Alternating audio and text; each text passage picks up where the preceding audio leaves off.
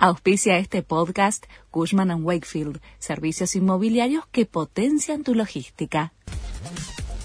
La Nación presenta los títulos del viernes 16 de septiembre de 2022. Procesan a Sabac Montiel y a Uliarte por intento de homicidio contra Cristina Kirchner.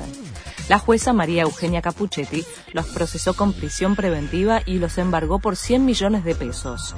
La magistrada equiparó la responsabilidad de ambos. No existe duda sobre su aptitud para provocar la muerte de la vicepresidente, remarca la jueza en el procesamiento. Diputados convirtió en ley el proyecto de consenso fiscal. La iniciativa fue aprobada por 136 votos a favor, contra 108 negativos y 4 abstenciones. De esta manera se habilita a las provincias a subir tributos como ingresos brutos, a las ventas de inmuebles o autopartes y sellos. También podrán endeudarse en moneda extranjera.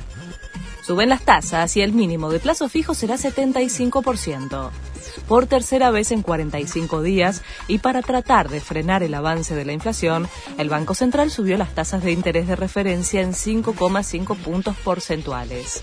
La tasa efectiva llega al 107%. Ucrania descubre una fosa común en una de las ciudades recuperadas de los rusos.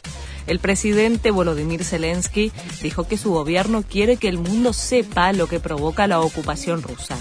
La fosa fue descubierta en Isium, recuperada de manos de los rusos en el marco de la contraofensiva ucraniana. Terminó la fecha 19 de la liga profesional y hay nuevo líder. Gimnasia es el nuevo puntero.